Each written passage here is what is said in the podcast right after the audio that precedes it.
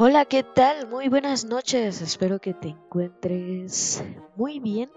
Pues el día de hoy vamos a estar hablando del feminismo y los problemas del sujeto, la identidad y el género. Reivindicaciones anacrónicas.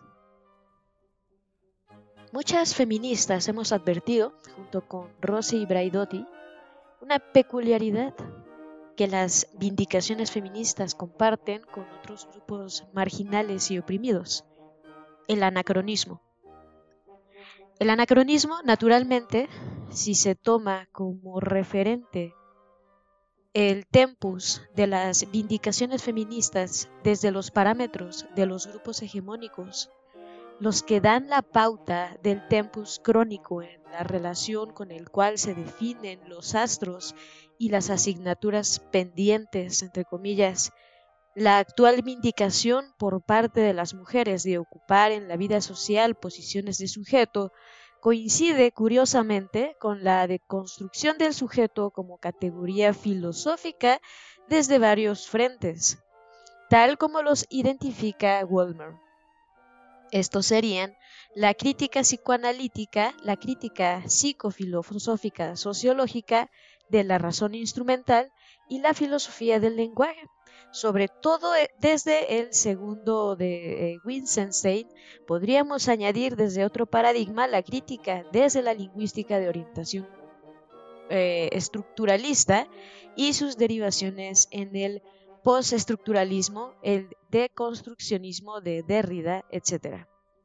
Algunas teóricas feministas, en un ejercicio de hermenéutica de la sospecha, se preguntan si acaso no habrá alguna relación de casualidad entre nuestro incipiente acceso a situaciones de mayor autonomía en la vida social y el desprestigio de la categoría de sujeto autónomo tal como lo concibió la modernidad categoría en la que estas nuevas situaciones podrían encontrar en algún sentido su traducción filosófica.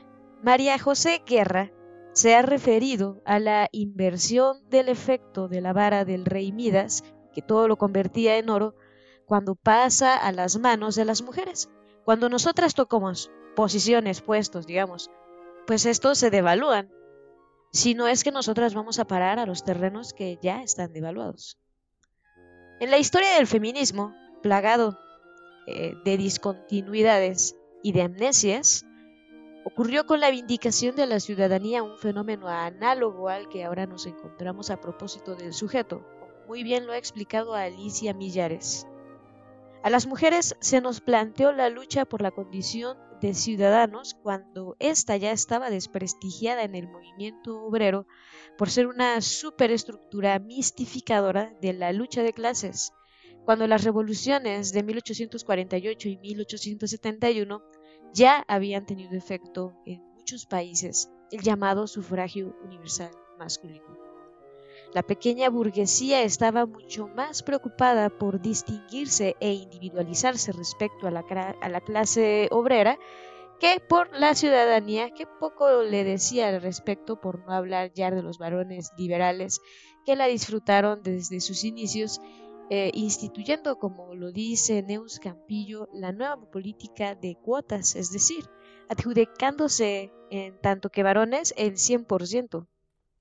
En estas condiciones, las mujeres de todas las clases sociales estábamos sin derecho al voto, ni a administrar nuestros bienes, ni disponer de nuestro salario en el caso de las obreras.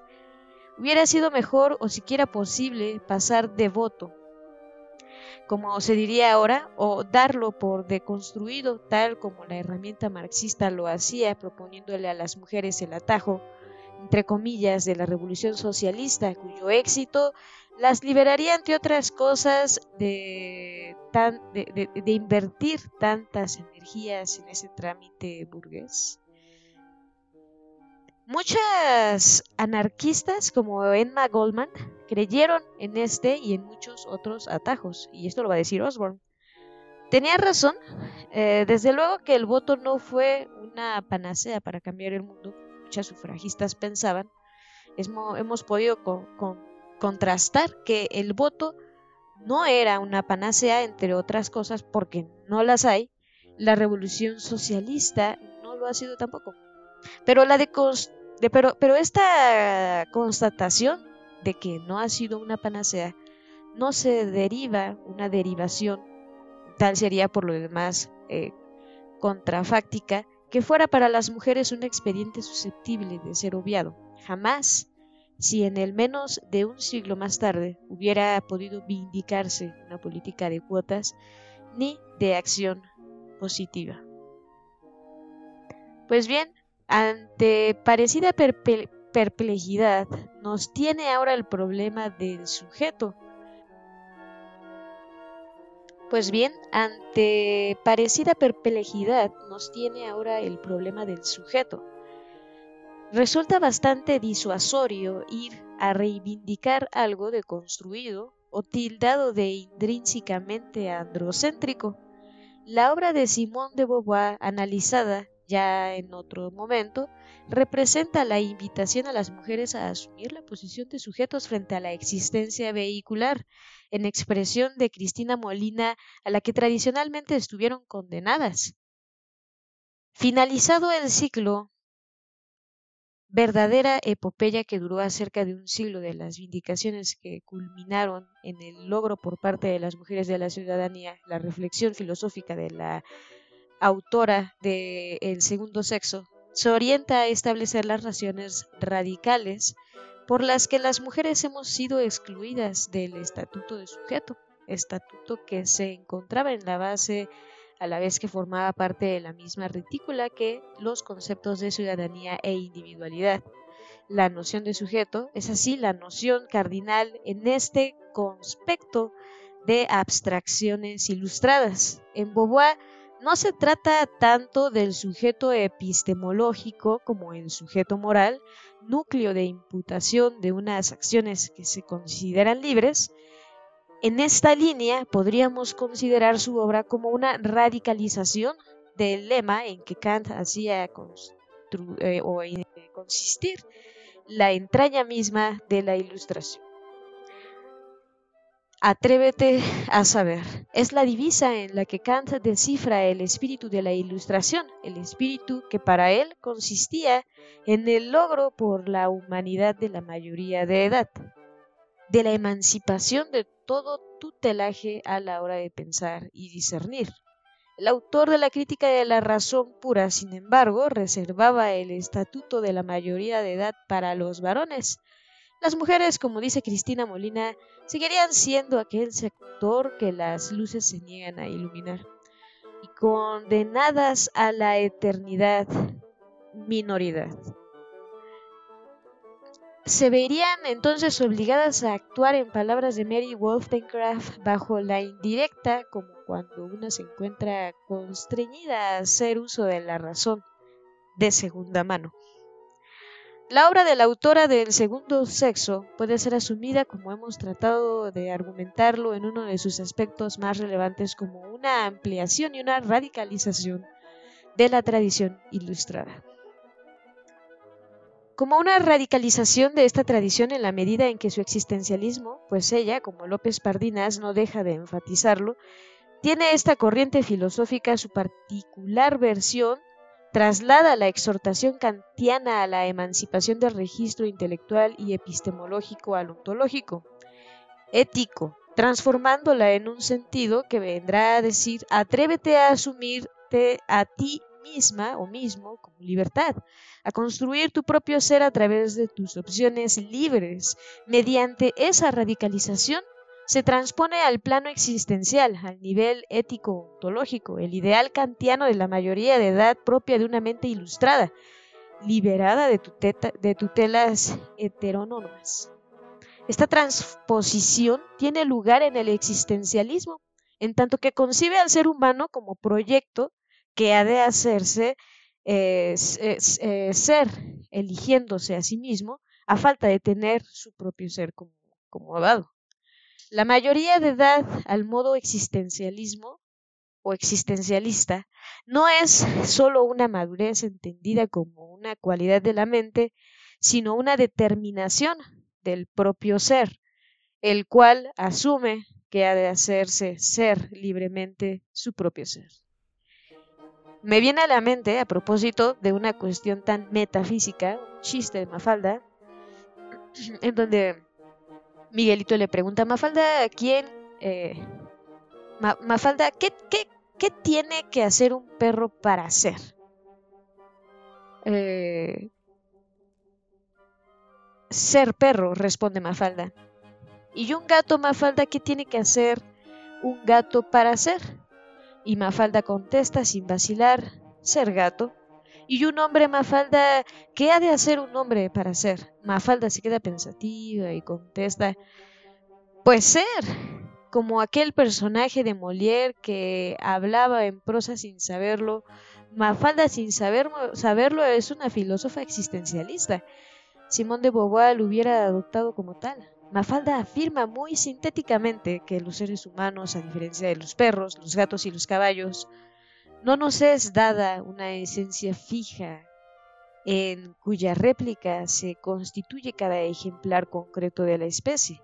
No, como decía Kierkegaard, considerado el padre del existencialismo, en las especies animales no hay individuos. En la especie humana, en cambio, los hay porque cada ejemplar concreto ha de modular de, manera irreductible, diferencial, un tipo particular de entidad que no tiene consistencia fija alguna, que solo en el existir o tener que eh, trascenderse siempre más allá de sí, de, de cada cual, logra alguna forma de consistir. El ser humano reza el existencialismo. No es una esencia, sino una existencia. Existencia es sinónimo de proyecto en una interpretación de un sentido etimológico de pro y Estar lanzado más allá de sí hacia un ámbito de posibilidades abierto del que hay que irse apropiando y que hay que ir realizando, esa realización se identifica con la construcción siempre en un proceso de nuestro propio ser que se convierte de este modo en nuestra responsabilidad más radical. Somos lo que elegimos y elegimos lo que somos. La libertad no es así en la concepción existencialista una facultad de nuestro ser, sino que se identifica con la textura del mismo, de un ser que consiste, como lo venimos diciendo, en no poder jamás coincidir consigo mismo, Hemos de descifrar nuestra situación presente a la luz de un futuro hacia el cual proyectemos y en ese mismo movimiento nuestro pasado se constituye en objeto de una reinterpretación permanente. Desde este punto de vista, el existencialismo marcó eh, interpretativo eh, o el marco interpretativo general de este existencialismo en el que se inscribe la obra, de Beauvoir puede ser considerado una radicalización de la tradición ilustrada que habría colaborado o cobrado una expresión emblemática en lo que ya habíamos mencionado eh, anteriormente. De este modo, López Pardinas y otros autores exponen que el existencialismo, si no es de suyo un feminismo, no es, desde luego, un antifeminismo. El estructuralismo, en cambio, sí lo es desde su entraña misma. Sanciona acríticamente que las mujeres seamos los objetos y no los sujetos del intercambio simbólico.